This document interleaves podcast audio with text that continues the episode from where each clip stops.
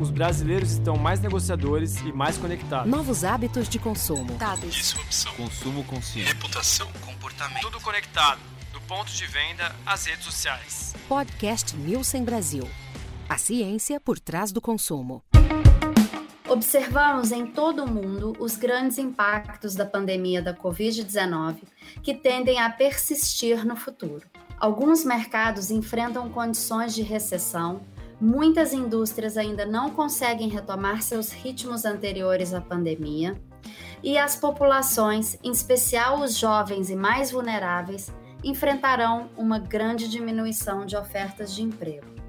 O tão comentado novo normal reflete em um novo comportamento do consumidor que, tanto os mais impactados como os mais blindados, permanecerão mais atentos aos riscos ao seu redor, adaptando o seu estilo de vida à sua lista de gastos prioritários.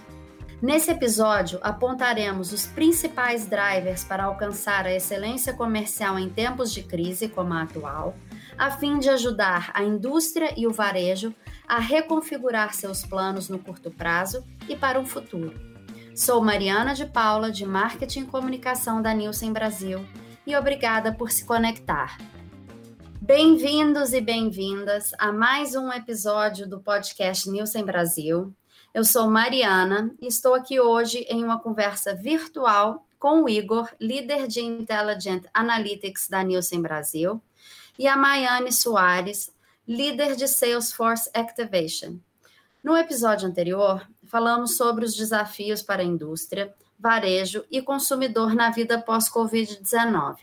E falamos extensivamente como execução no ponto de venda, estratégias de gerenciamento de categorias, precificação, dentre outros, são aliados ainda mais fortes em tempos de crise. Então, Igor, vamos começar a aquecer essa conversa e eu queria te perguntar, de forma resumida, quais são os principais aprendizados que precisamos ter em mente durante esse período impactante que estamos vivendo. Bom, nós sabemos que alguns comportamentos dos consumidores, eles sofreram alterações e é muito importante que a gente aprenda, principalmente, como, como que nós vamos trabalhar a cadeia de suprimentos para evitar falta de produtos no varejo? Como a gente vai definir o portfólio quais são as lojas prioritárias para cada um dos nossos negócios nesse novo momento? Além disso, quando nós pensamos no consumidor, como que esse consumidor recalibra a vida? Levando, por exemplo, o lazer do final de semana para dentro do lar, que altera totalmente os hábitos de consumo dele, o portfólio nas lojas, e isso acaba com certeza gerando ruptura no, no varejo. E eu acho que, por fim, como que acontece a migração entre a venda do on e do off? Nós temos um cenário com novas condições e como que a gente vai trabalhar portfólio dentro dessa curva acentuada de multicanalidade? Nós tivemos uma aceleração na adoção de novas tecnologias agora com o Covid. E a gente tem um novo consumidor super disposto a experimentar o canal online, fazer compras de itens de FMCG pela primeira vez dentro desse canal, inclusive para itens perecíveis. Igor, você explica, por favor, o que é FMCG? FMCG são Fast Moving Consumer Goods, que nada mais são do que produtos de consumo de rápido. E um ponto super importante dentro desse cenário, né, é que a gente precisa reforçar o quanto que essa crise atual, na verdade, ela é sem precedente. Por mais que a gente já tenha passado por outras crises, nenhuma se compara à população só 100% confinada dentro de casa, né? Então, com pouco acesso, com esse acesso super limitado mas ainda assim a gente consegue tirar algumas lições de crises anteriores e que a gente pode priorizar os principais drivers comerciais e quais são possíveis reações de consumo que pode acontecer e como que a gente pode se preparar e, e, e começar esse planejamento, né? Na crise de 2014, por exemplo, a gente viu que a dinâmica de abastecimento do cash and carry, gerando desenvolvimento super forte do canal, elevando o patamar de participação e de performance do canal, que é o que a gente enxerga hoje, mudou a dinâmica de mixagens de canais, né, com o consumidor trazendo esse novo formato de loja para suas compras. Assim como na atual pandemia, né, que traz essa mudança de comportamento com o aumento das compras de abastecimento e a redução da frequência das compras de reposição, com o crescimento do cash e do hiper, que são canais que tem, atendem essa missão do shopper e essa entrada no comércio online como uma nova opção, para não precisar se expor, né? E na greve dos caminhoneiros gerou um estresse super grande na cadeia de abastecimento, gerando falta de produtos do dia para a noite, que era um comportamento que a gente não esperava e não foi gradual. E os impactos de custos foram repassados diretamente para o consumidor, né, que obrigatoriamente se viu é, restrito nas suas opções de, de compra, né, sem muita opção de escolha nesse cenário. Interessante, Mai e Igor, vocês mencionarem esses elementos, principalmente quando o Igor comenta sobre é, novas tendências, como o consumo dentro de casa, que foi inevitável pela própria situação do isolamento social. Quais outras macro tendências que vocês observaram e como que o varejo e a indústria precisa se preparar para isso? Né? A gente ouviu falar de algumas como é, como você já mencionou, o lazer dentro do lar, a gente viu uma salonização dentro de casa, é, vimos movimentos que, que nós falamos muito anteriormente sobre os home havens, que nada mais é do que você tornar o seu lar é, como um refúgio. Então, como que isso incrementou uma série de categorias, é, consumo dessas novas categorias nesse momento da pandemia. Você pode explicar para a gente melhor como que a indústria e o varejo precisa pegar esses elementos e retrabalhar é, a sua forma de trabalhar? É, acho que além do, do lar se tornando o novo salão de beleza, o novo bar, o novo restaurante, nós temos outros fatores também, como o cash, ainda ele continua sendo um canal que se destaca em crescimento, porque ele continua trazendo, atendendo a missão do shopper como uma boa opção aí de economia.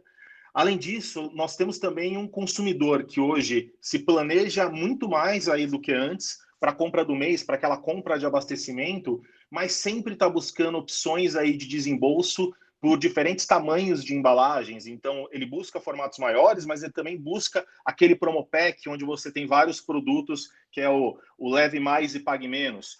Além disso, nós sabemos também que ele hoje tem novas escolhas aí inteligentes que acabam ganhando mais espaço aí no carrinho aí desses consumidores. E dentro desse cenário, o que acontece também é uma redução aí do volume de compras aí por lar.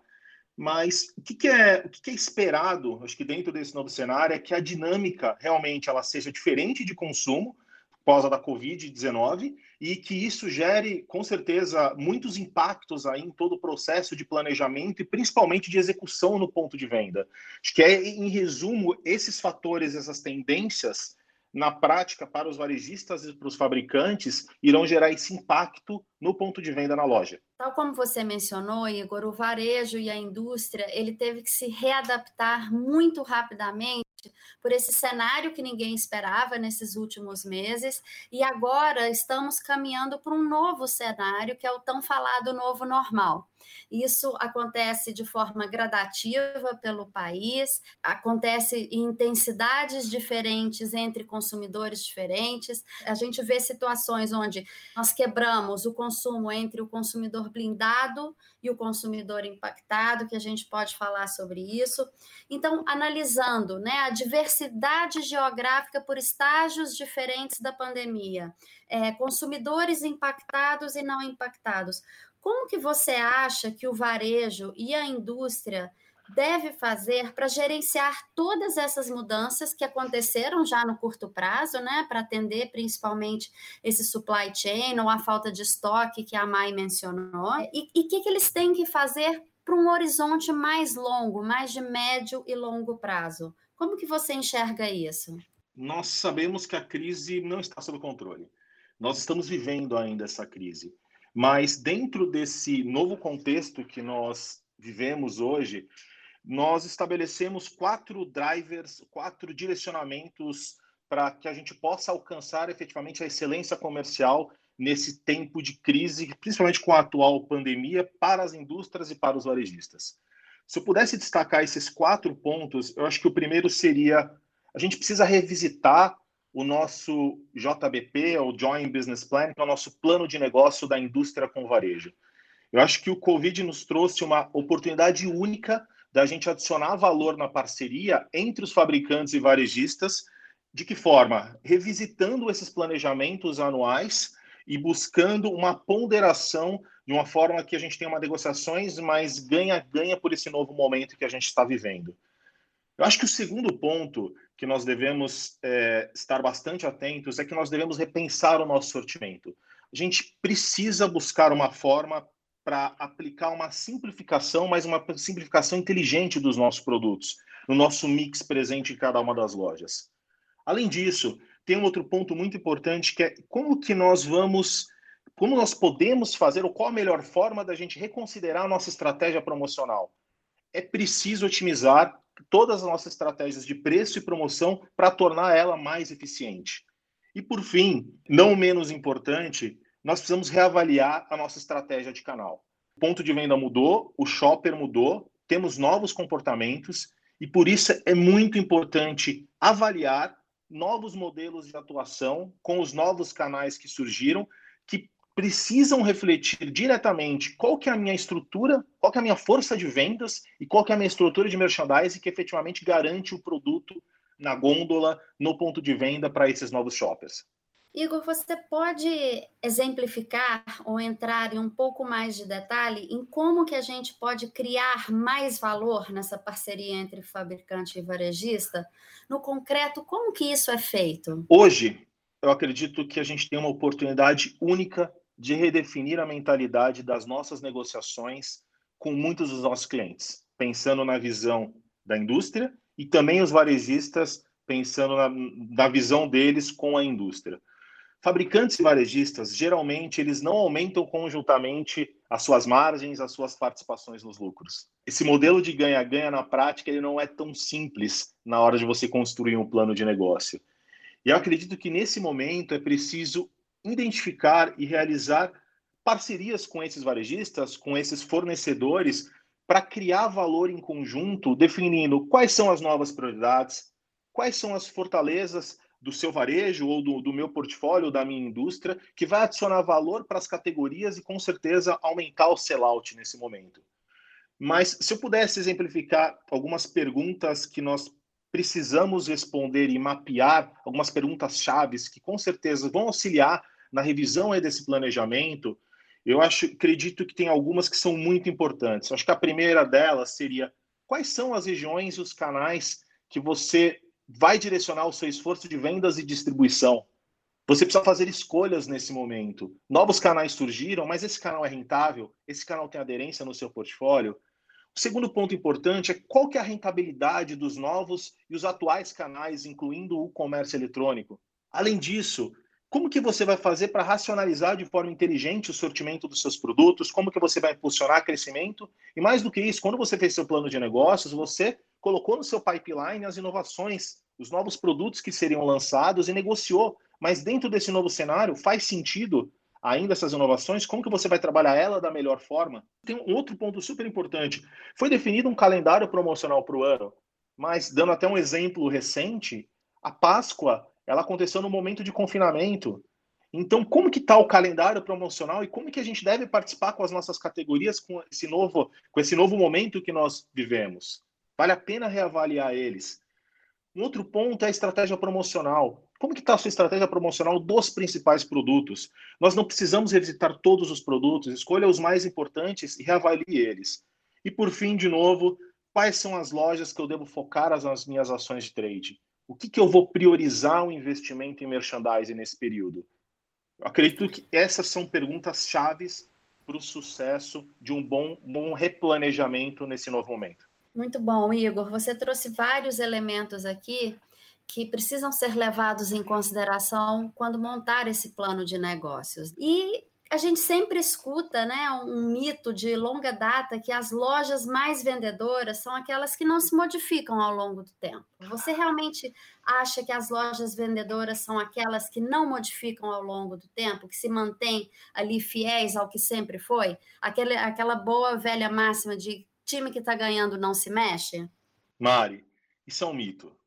Na realidade, a dinâmica das lojas e as importâncias que cada uma tem, elas se alteram. Se os canais mudaram, se as regiões mudaram, a importância que delas também foi alterada, decorrente principalmente da mudança do comportamento do consumidor ao longo do tempo. Se o consumo do, do salão de beleza, se o consumo do bar foi para dentro de casa, eu não tenho mais a mesma, o mesmo comportamento e a mesma dinâmica. Vamos pensar assim: o PDV ele funciona como uma alavanca de fluxo de pessoas. E o varejo precisa, precisa se adaptar a esses novos cenários. E o desempenho do ponto de venda responde rapidamente a todos esses estímulos novos que foram criados. Sim, ele sofre com fatores externos, o desempenho dele sim é reflexo do ambiente em que ele está inserido. As, eu acredito que principalmente as empresas vencedoras, aquelas que se destacam, aquelas que são líderes de categorias, elas possuem um planejamento para o curto e para o médio prazo no Modern Trade, que é o hiper e o super, e também para a rede de distribuição, pelo canal indireto, para o General Trade, que é o mercado pulverizado. E mais do que isso, entender como cada ação no ponto de venda reflete no volume da sua marca, eu acredito que é o caminho para uma execução mais eficiente. Tem muito dinheiro na mesa, você precisa revisitar, você precisa garantir que a execução aconteça. Porque tanto em produtividade do promotor como investimento otimizado dos varejistas, todos ganham o varejo e a indústria dentro desse novo cenário essa compreensão, é, esse entendimento de cada que cada ação no ponto de venda ele vai refletir no volume da marca é extremamente importante, principalmente quando a gente fala de consumidores hoje que encontram em fases de consumo diferentes, né? Principalmente quando a gente diferencia o consumidor protegido do consumidor impactado. É, e por essa razão eu queria perguntar para a Mike, a nossa especialista em execução, o que, que as empresas devem fazer com relação ao sortimento? Como atender a necessidade dos consumidores e, ao mesmo tempo, a gente trabalhar numa simplificação inteligente desses, do, do, do portfólio oferecido? Mari, realmente essa é uma pergunta que a gente tem ouvido muito dos clientes, tá? E sendo muito transparente, hoje a gente tem pouca clareza sobre essa estratégia futura de sortimento dos fabricantes e dos varejistas, dados os desafios e a constantes novas necessidades que são geradas pela pandemia. Né? O cenário é muito diferente de quando a pandemia surgiu do cenário que a gente está agora. Né? Então, necessidades vão se desenvolvendo nesse caminho, mas a a gente sabe que a gente pode simplificar esse processo de sortimento com uma completa perspectiva da categoria. Quando você entende de uma forma 360 quais são os atributos mais valorizados na escolha de um produto dentro dessa categoria. Mas, de uma maneira muito prática, é, o que, que é preciso fazer nas definições de estratégias do sortimento. Se você, você conseguiria dividir para mim entre o curto prazo e o médio prazo, só para ficar bem claro como deveria ser essa execução do plano? Sim, Mari, na verdade, essa estratégia faz todo sentido a gente pensar em curto e médio prazo, tá? Para o curto prazo, é primordial que a gente faça comparação do sortimento no período da Covid versus o histórico de vendas, porque assim a gente consegue identificar quais são as principais alterações diante desse novo comportamento de compra e a gente consegue identificar os destaques dentro desse cenário.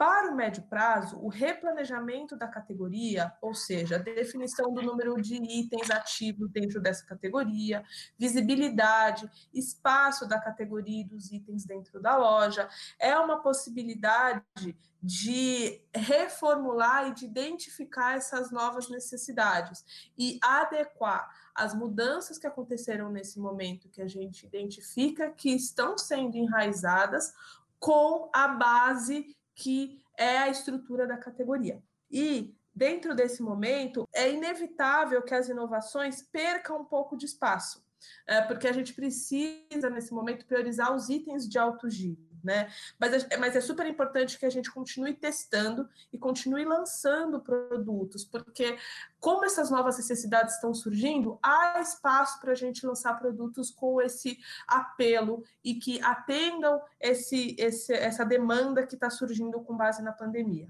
né? E um ponto que é super importante a gente ter em mente, que a combinação dessa estratégia de curto e de longo prazo, ela garante alguns resultados que são bem relevantes para o negócio do, tanto do cliente como do varejista.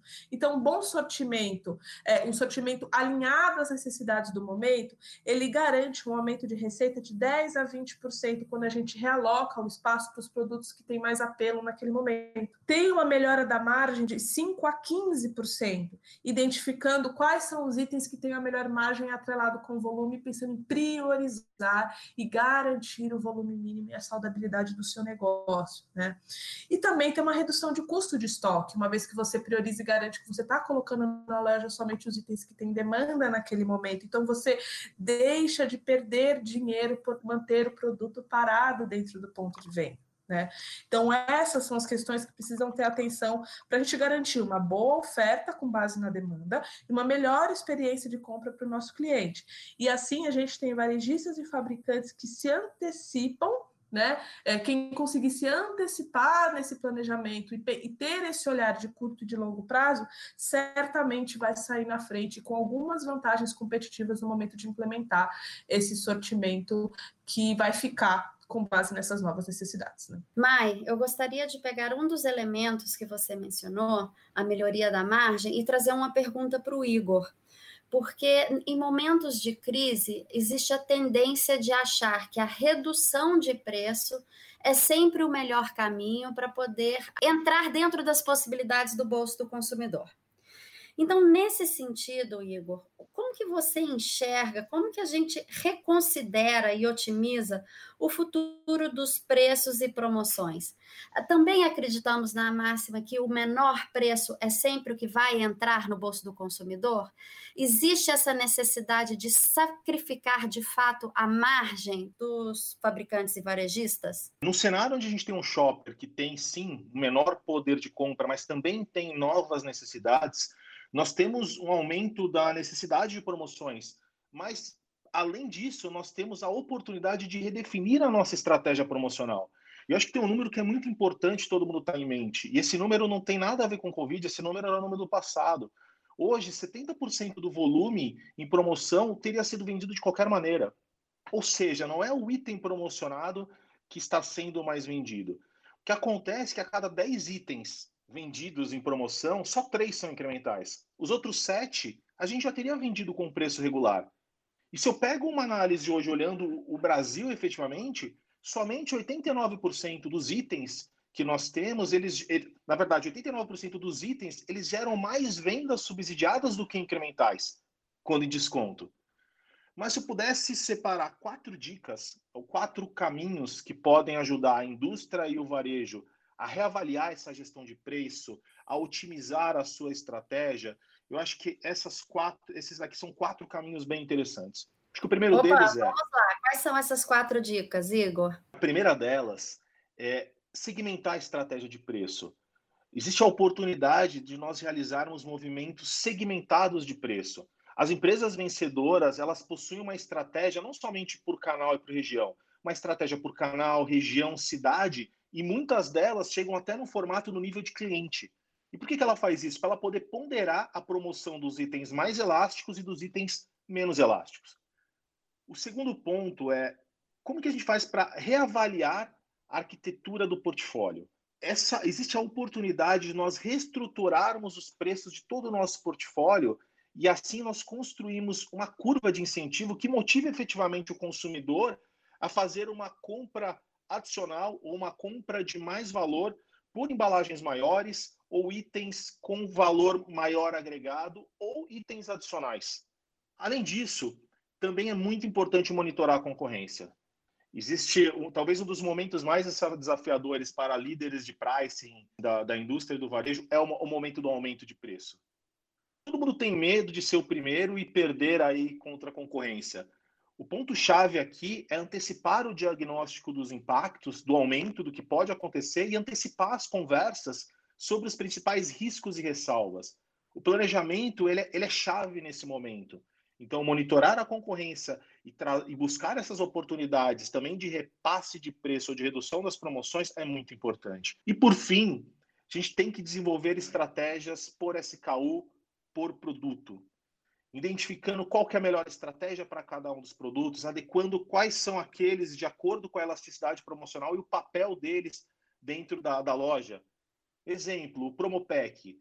É melhor o Promopec ou é melhor um desconto direto no produto? Qual que é a melhor estratégia para a sua categoria? Qual que gera um maior volume incremental? A gente precisa ajustar a estratégia promocional para reforçar as compras cruzadas, mas sempre priorizando a atividade promocional para impulsionar os estoques e ter sempre uma buscar uma execução consistente na loja, porque dessa forma, com certeza, a gente vai conseguir impulsionar aí o volume. Igor, além desses quatro elementos ou essas quatro dicas que você nos deu sobre a estratégia de preço, portfólio, etc., é muito importante a gente dar um mergulho é, também na estratégia de canal. Eu queria que a Mai é, comentasse conosco como que ela enxerga essas mudanças na estratégia de canal, o que deve ser feito e como que a estrutura de força de venda e merchandising deve acompanhar essa nova estratégia de canal. Mari, aqui a gente tem um desafio bem grande porque a gente não tem clareza ainda de quando a gente vai viver esse novo normal, né? De quando ele efetivamente será uma realidade. Mas é importante a gente mapear quais são as mudanças necessárias para a gente se adaptar nesse ambiente. E isso vale não só para esse momento especificamente de pandemia que a gente está vivendo, mas para qualquer cenário de crise que a gente venha a enfrentar daqui em diante. Né? E nesses cenários é super importante a gente rever a estratégia desses canais. Qual é a estrutura comercial de cada um deles e priorizar a execução em loja. Do mesmo jeito que o consumidor está com recursos escassos para fazer as suas compras, ah, a indústria também está com recursos escassos para executar. Então não dá para a gente achar que a gente vai conseguir fazer tudo de tudo. A gente precisa fazer escolhas nesse momento. E para uma estratégia de sucesso nesses canais durante e o pós-crise, a gente tem que levar em conta alguns tópicos para manter no nosso planejamento e para monitorar.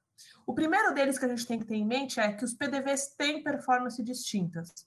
E uma vez que eles são diferentes, a gente tem que priorizar com base na sua performance. Aonde a gente pode fazer parte da nossa estratégia, aonde a gente efetivamente não pode errar, porque são lojas mais importantes e lojas que concentram o volume. É importante a gente estar atento e fazer essas alterações rápidas para garantir que o giro do produto se mantenha nessas lojas. O shopper está cada vez mais aberto ao digital, está mixando o on e o off em busca de uma experiência multicanal. A situação de isolamento impulsionou grande parte dos entrevistados, né, pensando no que a gente monitora aqui de comportamento de consumidor, a experimentar compras online pela primeira vez. Na última semana de maio, a gente viu que 46% dos consumidores comprou apenas no offline, 0,3% comprou somente no online e 53% comprou em ambos os canais. Ou seja, essa multicanalidade já, já acontecia e está ficando mais intensa com a entrada de um novo formato de compra. E a penetração desses produtos de giro rápido no e-commerce foi de 15% para 32% de penetração se a gente olha para a América Latina. Então, precisamos priorizar os PDVs com base nas suas performances, porque são diferentes. Tá?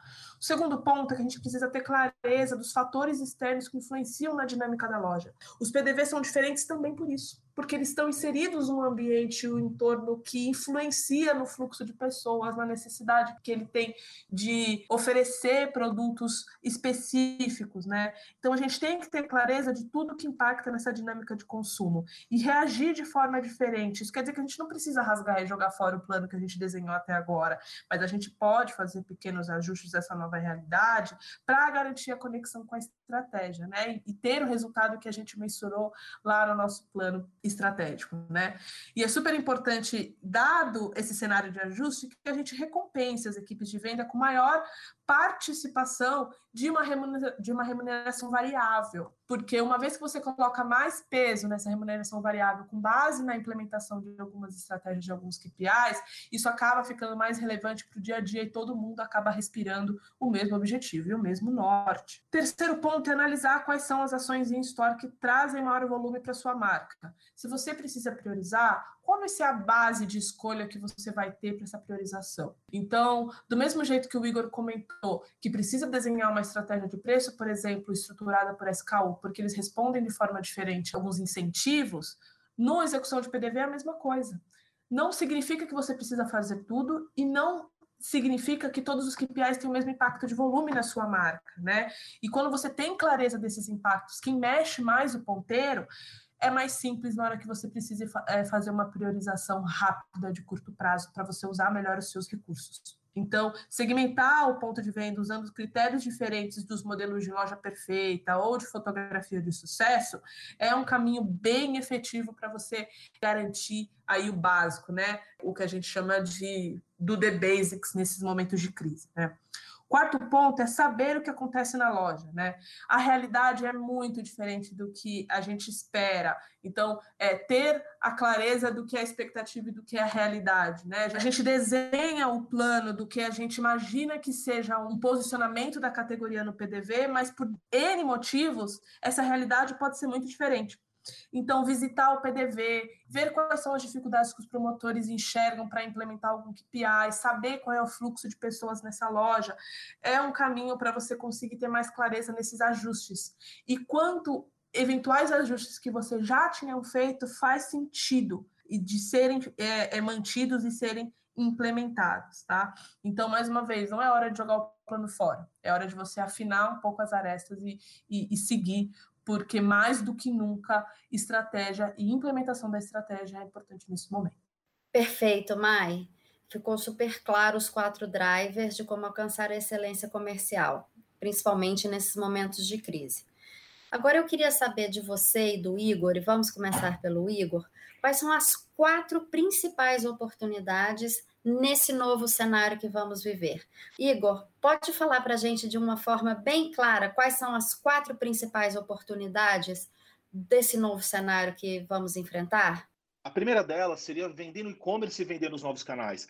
A Mai comentou agora recentemente que 53% das pessoas compram nos dois canais. Então não preciso escolher por um ou, ou por outro. Nós temos que sim ter uma estratégia muito clara para os canais digitais e trazer essas novas oportunidades que surgiram para dentro da nossa estratégia.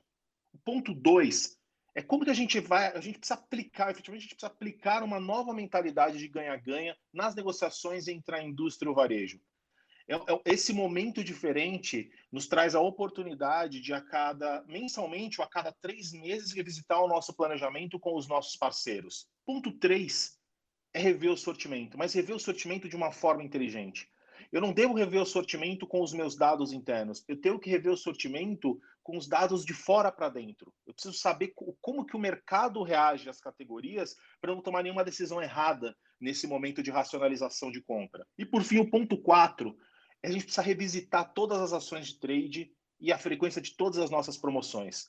Não é momento de deixar os nossos investimentos no piloto automático, no varejo, dentro dessa nova normalidade. Mas e para você? Quais são os quatro principais desafios? De uma maneira bem resumida, Mari, os quatro pontos que a gente precisa ter em mente são, primeiro deles, sem dúvida, crescimento de marca própria e marca regional. Né? A gente vê que nesse momento de crise são caminhos que acabam dando uma acelerada de desenvolvimento e se destacando. Para categorias, principalmente categorias de cesta básica, que tem essa influência de marcas regionais mais fortes, isso acaba sendo um destaque. Então, esse seria o primeiro desafio. Segundo, vendas no canal Cash and Carry e no Hiper, porque são canais que têm a missão de compra de abastecimento, são canais que demandam sortimento grande, estoque grande, pensando na área física da loja, né, a estrutura da loja, e que são, e são lojas que, por outro lado, sofrem reação dos fatores externos dentro da sua performance. Então você precisa estar muito ligado nesse equilíbrio. Quanto você vai colocar de investimento em lojas que demandam muito por causa da sua infraestrutura, mas que também sofrem por causa de fatores externos, né? Ponto 3, consequência disso é a margem dos varejistas, né? O varejista está mais apertado dentro desse ponto, tanto com o aumento de custo, como é, o consumidor olhando para a gôndola com, com, mais critério para fazer as escolhas, justamente porque ele está com o bolso apertado e ele não está com a mesma disponibilidade de antes. Então, nesse modo, é, atrelado a esses dois pontos, o, o varejista acaba sendo impactado aí a sua margem mais apertada. E o quarto e último ponto é consequência de todos esses o nível de investimento dentro do, da, das negociações e do varejo, né? Uh, como do mesmo jeito que o consumidor está com recurso escasso, a indústria também está com recurso escasso e precisa fazer escolha. Então, como a gente é, equilibra a necessidade de não errar nesse momento com as escolhas que a gente precisa fazer de investimento, né? Então, como a gente equilibra e por isso é super importante revisitar o plano para garantir a aderência da estratégia, para que as suas escolhas nesse momento não te levem para um caminho diferente do que você tinha planejado. E é por isso que basear as nossas decisões em dados, informações é mais do que necessário nesse momento. Hoje, a gente tem pouca clareza sobre o futuro e a gente sabe que a crise não está sob controle. Mas dentro desse novo contexto, a gente tem uma grande oportunidade de reconsiderar o nosso planejamento anual, as nossas promoções, o sortimento e até a nossa execução, devido à oportunidade apresentada pela pandemia, onde esses quatro drivers irão ajudá-los a alcançar a excelência comercial durante e também após o Covid-19. Muito obrigada, Igor e Maiane. É, tivemos aqui hoje aprendizados riquíssimos não apenas para essa época né, de Covid, mas para aplicarmos em qualquer cenário de crise. A gente continua essa conversa em nossa sessão insights da Nielsen.com e também em nossos canais oficiais no LinkedIn, Facebook e Twitter. Deixo aqui um agradecimento mais que especial aos nossos convidados, Igor e Maiane, e a você. Obrigada por se conectar. Podcast Nielsen Brasil. A ciência por trás do consumo.